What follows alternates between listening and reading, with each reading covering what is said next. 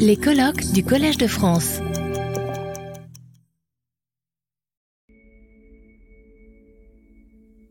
On va avoir une petite, euh, un moment de, discussion autour de ces, euh, de ces exposés. Euh, et puis ensuite, on enchaînera sur la conférence que tout le monde attend de, de Souleymane Bachirdian. alors, peut-être pour. Je sais que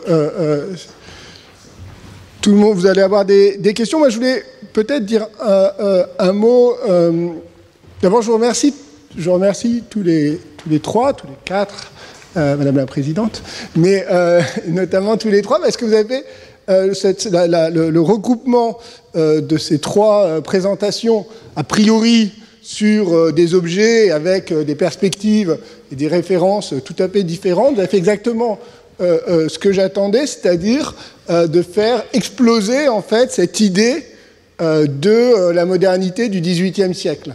Puisque, alors ce matin on avait les lumières médiévales, mais là évidemment, si on dit lumière et modernité, évidemment ce qui vous réunissait c'était le XVIIIe siècle, eh bien lumière et modernité, on a euh, dans l'historiographie, dans les évidences, bah, c'est les lumières, c'est les lumières européennes, c'est la production de la science moderne, c'est la production, c'est l'invention des droits de l'homme, et c'est euh, l'Europe qui prend euh, un écart définitif avec le reste du monde, que l'on appelle ça la grande divergence sur un plan économique avec la Chine.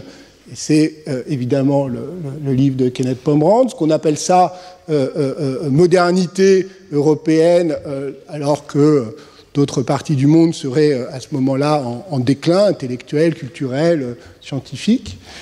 Or là, vous avez fait totalement exploser cette vision des choses, à la fois parce que euh, avec euh, euh, Stéphane, on a bien vu que finalement, cette science, cette science des Lumières, eh bien, elle est, c'est une science, c'est une science sceptique. Tu as terminé, c'est une science inquiète, c'est une science qui essaye de, mettre des frontières et hésite sur la manière de faire ces frontières. C'est une science qui est aussi à l'écoute des, des savoirs non européens qui sont intégrés selon des modalités plus ou moins différentes au savoir, euh, au savoir européen. On le voit très bien dans le cas euh, notamment euh, amérindien, puisque tu as, tu as cité le baron de la Hontan. Il y a aujourd'hui hein, une, thèse qui défend l'idée que, en fait, les dialogues du baron de la Hontan avec Adario, Adario serait non pas une fiction, comme on l'a dit très souvent, mais un véritable chef Huron, un Condarion, et que, de ce point de vue-là, la Hontan aurait euh, donné sur la, scène philosophique euh, occidentale, la voix philosophique aurait fait entendre notamment une critique des inégalités européennes, dont Rousseau, que Rousseau ensuite aurait reprise de euh, la pensée amérindienne de, de Donc, on est là-dedans dans une remise en cause avec Céline. On a bien vu que bah, ces droits de l'homme, eh bien, il y a tous ces débats qui posent la question de euh, leur universalité euh, ou pas, pendant que, euh, inversement, si on, change de focale et qu'on regarde du côté du, monde, islamique, dans lui-même, dans sa diversité, eh bien, on a finalement un monde qui n'était pas du tout, ou en tout cas pas, en déclin, mais au contraire avec des formes de dynamisme culturel, intellectuel, et c'est au fond une tradition occidentale aussi, enfin, et pas seulement d'ailleurs occidentale, aussi euh, sans doute islamique, qui l'a euh, rifié. Donc on voit que les choses, euh, effectivement, le panorama est beaucoup plus multiple, il est beaucoup plus divers, et tous ces, grands récits de décalage géographique se défont. Alors la question peut-être pour, vous trois, pour lancer la discussion, c'est la question du religieux, parce qu'au fond c'est une question qui traverse ces, questions euh, et vos exposés, alors très explicitement, euh, évidemment pour, pour, Ismaïl, mais aussi en fait euh, implicitement, je pense, enfin explicitement chez Stéphane, on a vu avec l'animisme, mais implicitement avec la question des droits de l'homme. Et la question que je vais vous poser, c'est la question de la sécularisation. Parce qu'au fond, aujourd'hui, une des critiques qui est faite à ce mouvement des Lumières européennes, il y a la critique, et qu'on peut lire comme un des versants de la critique postcoloniale, euh, c'est la critique de la sécularisation. C'est évidemment le travail de Talal Assad et euh, d'un de ses disciples actuels, qui est euh, Mohamed Amermedian, qui, dans son livre notamment Des empires sous la terre, défend l'idée que la sécularisation, produite par les Lumières, et notamment dans le cadre français par les droits de l'homme, la révolution et l'affirmation d'un universalisme républicain était euh, un des instruments de la domination euh, coloniale européenne euh, et, française. Et donc, au fond, on voit bien que là, ce qui est en jeu, c'est la manière aussi dont l'Europe des Lumières met, crée des frontières entre le religieux et le non religieux. Et de ce point de vue-là, le fait que ce soit euh, euh, j'étais très frappé dans l'exposé euh, d'Ismail sur le fait que c'est essentiellement une bibliographie anglophone et germanophone que tu évoquais. et c'est peut-être pas pour rien parce que le concept de Daufklärung a un rapport à la question du religieux, intègre beaucoup moins une dimension radicalement anti-religieuse que le concept français de lumière. Donc, je voulais éventuellement que vous, réagissiez à ça, et peut-être que vous disiez effectivement, est-ce que euh, euh, euh, vos différentes interventions. Est-ce que ces points de vue permettent de, revenir sur cette question des droits de l'homme ou de la modernité scientifique européenne comme, comme facteur, comme articulant les lumières à la sécularisation, sachant qu'aujourd'hui c'est aussi un des horizons de la critique des droits de l'homme, qui n'est pas simplement...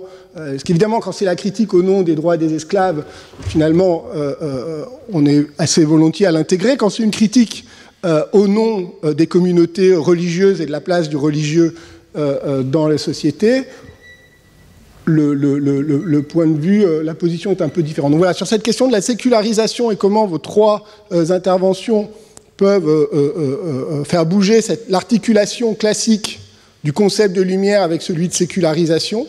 Euh, j'aimerais bien, euh, éventuellement, si vous le souhaitez, euh, vous entendre réagir, et puis ensuite, on aura les interventions de la salle.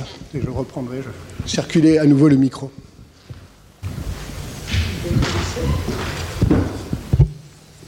Bien juste commencer sur la, sur la tension entre religion et science dans l'historiographie actuelle, on voit bien qu'il y a un retournement, c'est-à-dire en fait, euh, beaucoup de travaux là depuis une vingtaine d'années essayent de euh, reproblématiser la question du religieux euh, dans les philosophies de la nature.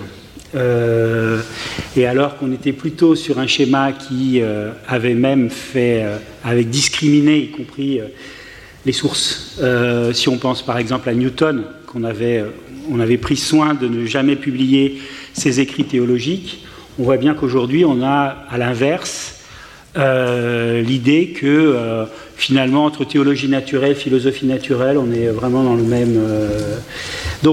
Euh, par exemple, l'ouvrage de Rob Iliffe sur Newton, Priest of Nature, ça a de quoi surprendre. mais au fond, on est un petit peu dans cette optique-là. Donc la sécularisation pour les sciences, je dirais, je la vois pas, je, vois plutôt un triomphe euh, euh, ou euh, un déplacement dans le centre de gravité qui fait que les opérations françaises de délimitation, d'exclusion du religieux de la sphère savante, telle qu'on peut la voir chez De Brosse, qui est vraiment, c'est vraiment une opération très intéressante d'objectivation du religieux, euh, bon, on pourrait presque dire, euh, voilà, c'est une opération qui est commune euh, à ce qu'on va appeler les sciences religieuses au 19e, etc. C'est vraiment sanctuariser un domaine avec des objets, des pratiques. Bon, c'est une dimension aussi assez anthropologique. Ça renvoie, c'est une critique qui est quand même adressée aux religions universalistes, aux religions universelles, et qui réhabilite quand même les religions naturelles. Autre gros débat. Euh, donc, on est un peu dans une dimension anthropologique hein, qui valorise euh, la religion naturelle comme euh, coutume, comme pratique, comme culture. Et donc moi, c'est un peu ça que je, sur les deux fronts de, des sciences naturelles d'un côté, et puis donc avec cette recomposition entre nature sur nature, qui est vraiment très forte aujourd'hui, ce qui fait que des objets, beaucoup d'historiens des sciences travaillent sur des objets qu'on aurait dit il y a 20 ans euh, d'histoire religieuse. Voilà, ces frontières. Euh, et puis, de l'autre côté, une, approche plus anthropologique, des savoirs anthropologiques, où la religion naturelle, en fait, va euh, est interprété autour euh, d'une histoire des, cultures, euh, des coutumes, et ça aussi, de la nature humaine. Ça aussi, c'est une tendance aussi affirmée, quoi. Donc, enfin, ce que j'ai vu. Oui, alors je voulais revenir un peu sur, sur la question et notamment sur Talal Assad que j'ai mis dans la bibliographie Formations of the Secular, parce qu'il y a cette critique euh, chez Assad, consistant à dire en fait les droits de l'homme n'ont été d'aucun usage pour l'émancipation des Afro-Américains, étant donné la manière dont la catégorie d'humanité était pensée.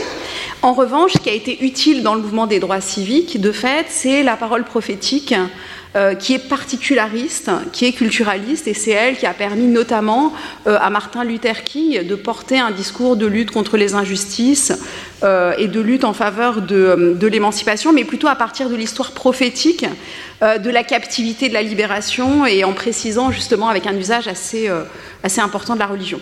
alors moi, j'ai quand même une défiance quand même un, petit peu euh, Euh, alors je pense que ça peut servir, hein, très bien.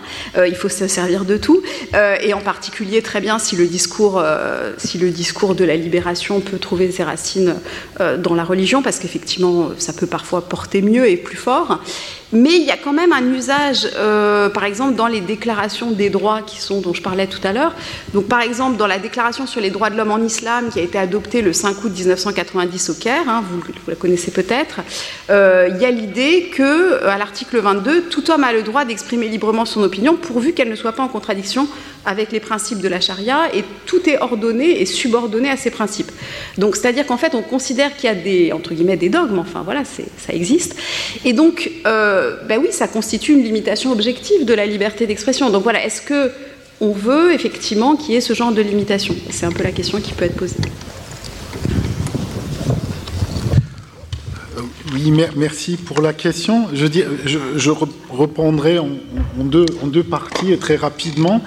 En ce qui concerne le caractère anglophone et euh, germanophone de ma bibliographie, bon, je crois que ça c'est un sujet en soi euh, parce qu'il me semble qu'en effet, l'étude de l'islam, ou les configurations institutionnelles, leur histoire, leur jeunesse, etc., sont très différents entre le cas français euh, et le cas euh, anglophone, anglo-saxon, voire allemand. Tout simplement, pour juste vous donner un exemple très simple, sauf erreur de ma part, il n'y a pas de laboratoire de recherche en France qui s'intéresse à l'islam. Il y a des laboratoires qui s'intéressent au monde arabe au monde musulman, etc. Mais il n'y a pas un laboratoire d'études islamiques.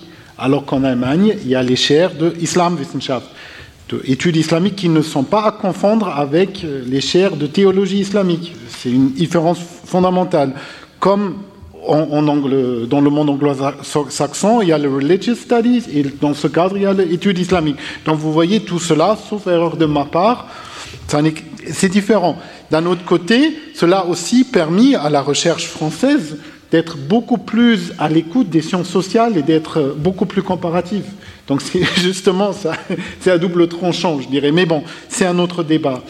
Euh, ensuite, pour la question du religieux, la notion de religieux, à mon avis, illustre bien la nécessité de, de ce que de ce que exigent un peu les auteurs que j'ai cités actuels, de tenir compte des logiques internes des systèmes de pensée qu'on analyse. Parce que je me demande si le terme religieux fait sens dans la période moderne, pré-moderne, voire médiévale dans l'islam. Parce que le religieux, au fond, comme concept, c'est un concept du 19e, 20e siècle. Pour là, pareil, pour donner juste des exemples rapidement. Moi, je travaille sur le droit musulman, donc sur la charia. Bon, je travaille, travaille essentiellement sur des contrats de vente sur des histoires de famille, etc. Bien sûr, cela, la légitimité du système normatif repose sur la croyance que tout cela, en dernier lieu, remonte à la révélation islamique. Mais entre les deux, et là les spécialistes euh, du droit musulman l'ont bien montré, euh, il y, a, toute une casuistique et, une, une norme juridique musulmane peut contredire un précepte théologique. Ça a été montré. Bon, c'est pareil, c'est trop, trop, trop vaste pour expliquer ici. Juste un, exemple pour rendre ça un peu plus concret. Vous avez peut-être entendu parler de la notion de ijtihad, le raisonnement libre. Euh, qu'aujourd'hui les réformistes musulmans utilisent beaucoup, c'est-à-dire la création de, en fait, dans la définition juridique, l'ijtihad veut dire que je suis capable, en tant que mujtahid, de dériver des normes directement des sources de la révélation islamique, le Coran et la Sunna. Bon, pour la période médiévale et moderne, très rapidement. Donc, je peux réfléchir sur la loi dans la société. Après, il est interdit, selon les, dires des, maîtres des savants musulmans, d'appliquer l'ijtihad dans des manières qui relèvent des croyances religieuses, des aqaid, de l'aqida. C'est-à-dire tout ce qui concerne la religion, en quelque sorte, là, l'ijtihad ne s'applique pas forcément. Ça s'applique pour la création normative. Rendre compte de cette complexité par un terme religieux, je m'interroge. Et je crois que pour rendre compte des dynamiques intellectuelles de, la période moderne, par, exemple, il est important d'analyser de près de, en détail justement ces logiques internes, ces différences. Et ensuite, par, à partir de là, réfléchir sur des concepts plus globaux comme religieux. D'accord, merci. Je crois qu'on est au, en fait on est au centre, hein, au cœur de, cette question de la pluralité des définitions des Lumières, parce que dans la définition, enfin dans les définitions européennes euh, euh, des Lumières, évidemment la question euh, euh, du religieux, mais je dirais même la question de la définition du religieux comme n'étant, euh, ou de, l'autonomie de toute une partie du champ normatif par rapport au religieux, est évidemment une question essentielle.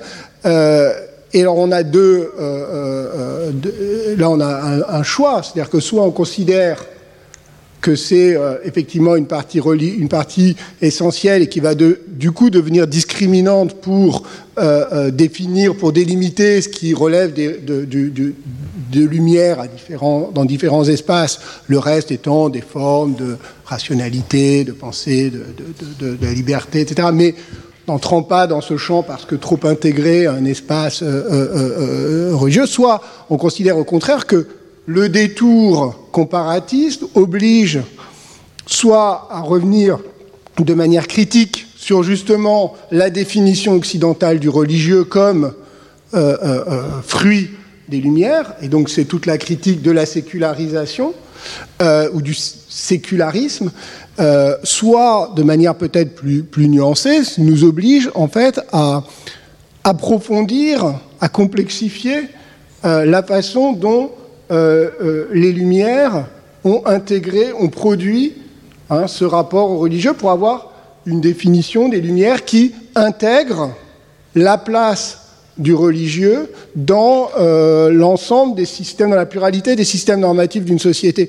Et c'est intéressant parce que il me semble qu'on a on, rencontre ça lorsqu'on fait ce détour par le comparatisme, mais d'une autre manière, ça vient rejoindre un mouvement qui est propre là je parle sous le contrôle de Céline, mais, d'autres, mais euh, à une partie de la philosophie euh, politique contemporaine qui essaye de réintroduire, alors on n'est pas forcément d'accord, mais de réintroduire justement des espaces du religieux avec cette idée que les Lumières, d'une certaine manière, sont peut-être allées trop loin dans euh, le projet moderne de sécularisation. C'est-à-dire que même quelqu'un comme Jürgen Habermas aussi, enfin, on, pourrait presque dire aujourd'hui toute l'école de Francfort, par exemple, euh, semble euh, essayer de réintroduire euh, à l'intérieur de ce qui était quand même le projet des Lumières, ces formes de, de religion. il me semble que là, les deux gestes, l'un qui est à travers une analyse critique des limites de la modernité et l'autre à travers la comparaison avec des formes non européennes de, rationalité, par exemple, euh, nous amène euh, à ce retour critique sur peut-être la catégorie même de lumière en tant qu'elle s'est pensée comme euh, un, adieu à certaines formes de, religion. Sylvia. Oui, je me demande si mais déjà, les Lumières à l'intérieur de l'Europe, toute l'historiographie à partir des années 80 a remis au centre la question des Lumières catholiques, les Lumières protestantes, la division à l'intérieur, comment, on peut travailler sur les Lumières sans prendre en compte euh, les institutions aussi, et l'Église fait partie des institutions. Je travaille sur les Lumières en Écosse, et, le fait qu'une grande partie de ces philosophes des Lumières sont euh, des membres de l'Église, de l'Église donc calviniste.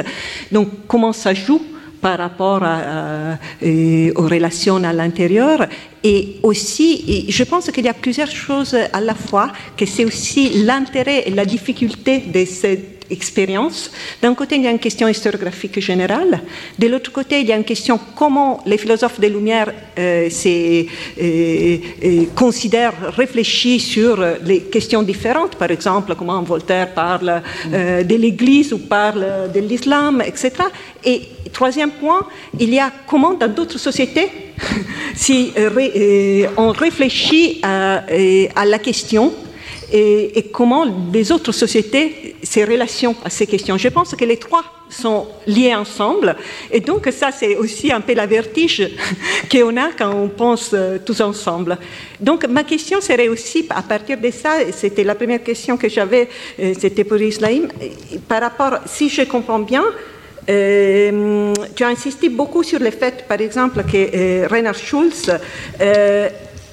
son point, c'est moins la question des lumières islamique dans l'islam que la question de remettre l'histoire de l'islam au centre quand a été expulsé, donc son dynamisme surtout qui, avait été expulsé euh, du centre. Et donc aussi, c'est lié aussi en question d'une approche culturelle, science sociale par rapport à une approche philologique euh, plus conservateur. Et, donc, ma question serait, est-ce que les mots d'Aufklärung en ce cas. Donc, serait utile pour toi pour réfléchir, ça aide à réfléchir sur la question de l'islam ou non Ça, ce serait ma première question.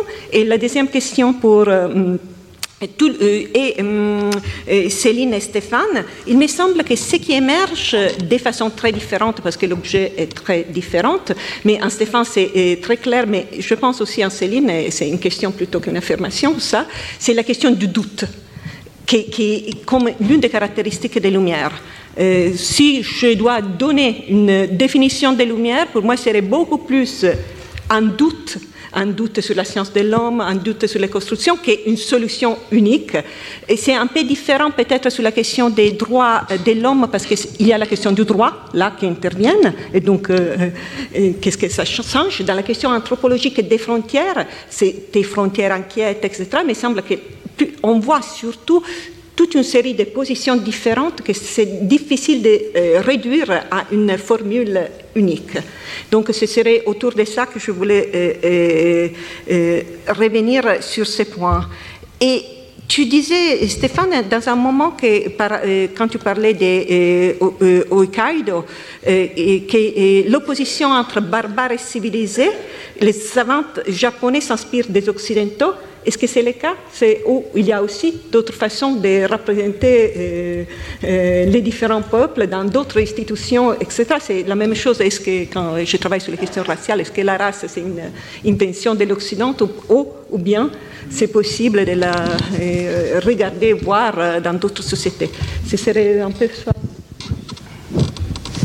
Merci beaucoup pour, pour la question. aussi très rapidement, si je prends le sens du mot Aufklärung, donc de, renseigner, d'éduquer en quelque sorte, je dirais que, en effet, à l'époque moderne, dans les sociétés musulmanes, à partir du 15e, 16e siècle, ça colle pas, euh, mais disons au 15e, 16e siècle, ce que personnellement j'observe, j'observe un peu partout dans le monde musulman, c'est une diffusion massive des savoirs religieuses scripturaires, c'est-à-dire du droit, de la théologie, de...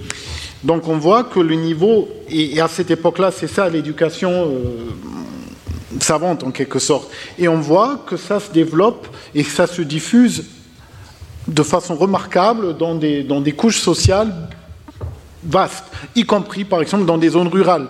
L'essor d'un islam ouest-africain, les manuscrits Tombouctou, etc., fait partie de ce processus, à mon avis. Donc on voit qu'une érudition musulmane se diffuse beaucoup plus au sein de la société. Et cela soulève beaucoup de questions aussi liées à la literacy, etc. Donc de ce point de vue, et lié à cela, et, euh, aussi ce débat autour de la théologie rationaliste. Parce que, à travers, un, dernier, dernier élément que je donne, un, aspect de cette diffusion des savoirs religieux est la diffusion de la théologie, maintenant pour l'Occident musulman, le Maghreb et l'Afrique de l'Ouest, c'est la, diffusion de la, de, la théologie de l'Ash'ari, une théologie rationaliste qui se diffuse à, travers des écrits de catéchisme en quelque sorte. Pour ceux qui connaissent, je réfère à la Aqida d'Assenossi, etc. Qui se qui, qui s'enracinent dans des, dans des, dans des, dans des, euh, dans, des couches sociales différentes, assez, assez vastes. Et de ce point de vue-là, on peut parler d'une, d'une plus grande sensibilité au savoir, à la culture des livres, etc. Et ça a été montré déjà par des spécialistes d'histoire culturelle et par les spécialistes d'histoire intellectuelle. Donc je pense que cet essor d'une érédition musulmane dans les marches et dans d'autres couches sociales, bon, là, le terme Aufklärung pourrait être utile pour des débats comparatifs. Merci.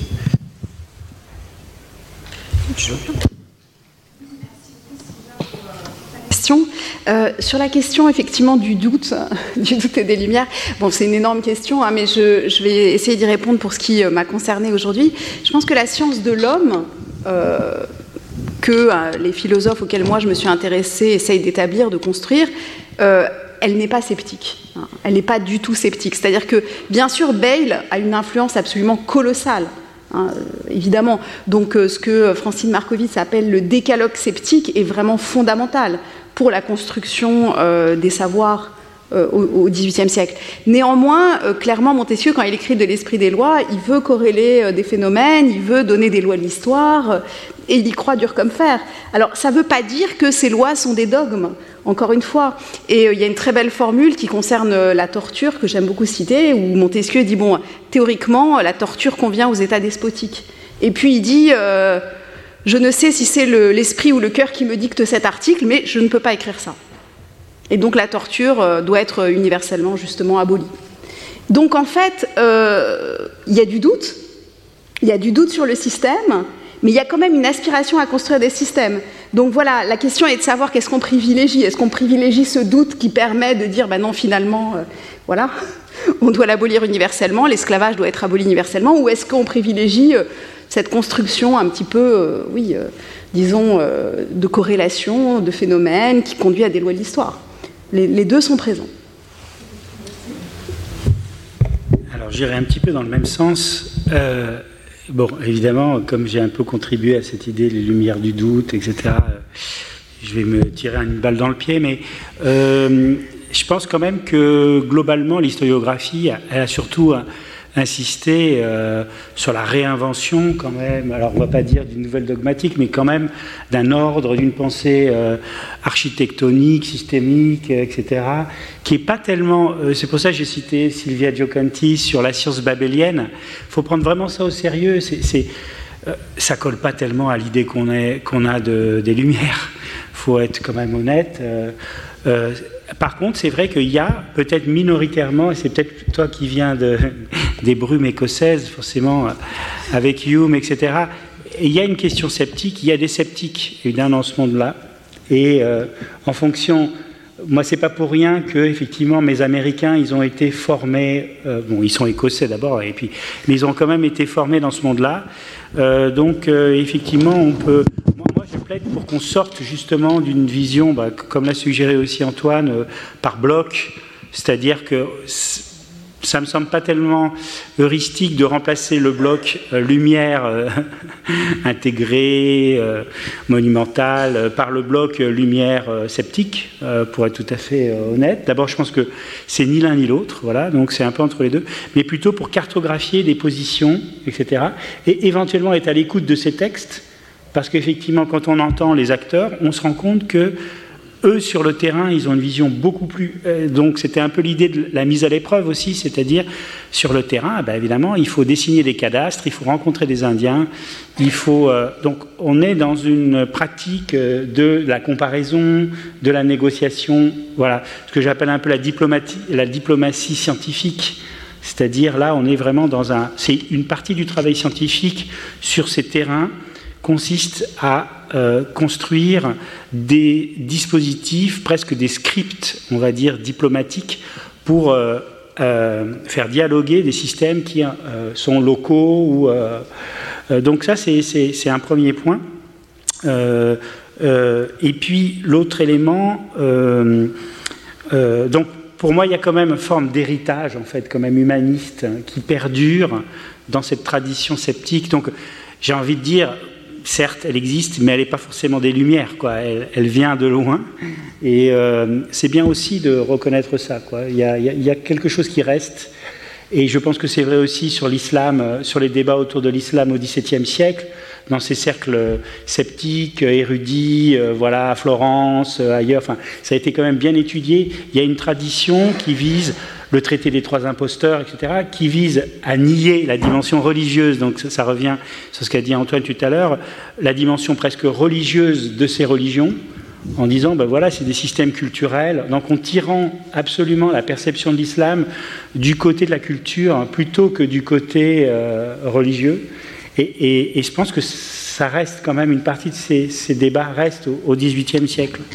Et puis sur la question euh, japonaise, alors il y a des, spécialistes dans la salle qui pourront répondre. Euh, moi là, je, me référais par exemple à l'influence des Hollandais euh, qui est signalée. voilà, en particulier l'histoire naturelle des Hollandais, elle a eu aussi une influence importante. Donc, mais effectivement, dans la citation, ce qui m'intéressait, c'était de montrer ces Japonais comme des Européens finalement, en disant que voilà, ils sont confrontés aux mêmes problèmes qui sont, on va dire, euh, de nature coloniale, et ils utilisent les mêmes types de savoirs. On n'est pas dans un exotisme, voilà, euh, voilà les savoirs de l'autre, l'altérité. Euh, non, on est face à des choses qu'on connaît très bien. On remplacerait japonais par, par anglais ou portugais, on verrait bien ce qu'on veut dire. donc voilà, c'est ce genre de sources que mettent à disposition aussi ces travaux qui permettent aussi de réfléchir différemment, euh, parce qu'on n'est pas dans un rapport colonial aussi, euh, tel que nous on le connaît euh, dans des espaces où c'est des empires européens, etc. Alors on voit que interroger ça du point de vue japonais, ça apporte, ça permet de décentrer un petit peu et de mettre en concurrence en fait des pratiques qui sont à la fois semblables et en même temps très différentes, parce que l'histoire naturelle japonaise est quand même aussi très différente des histoires naturelles euh, européennes. Elles incluent des êtres qui ne sont pas forcément des êtres, euh, voilà, on va dire, des êtres surnaturels, par exemple, comme l'histoire naturelle chinoise. Bon, voilà, les Européens s'y retrouvent pas forcément. Voilà, Linné ne serait pas d'accord. Mais voilà, je trouve que c'est intéressant. Retrouvez tous les contenus du Collège de France sur www.colège-2-france.fr.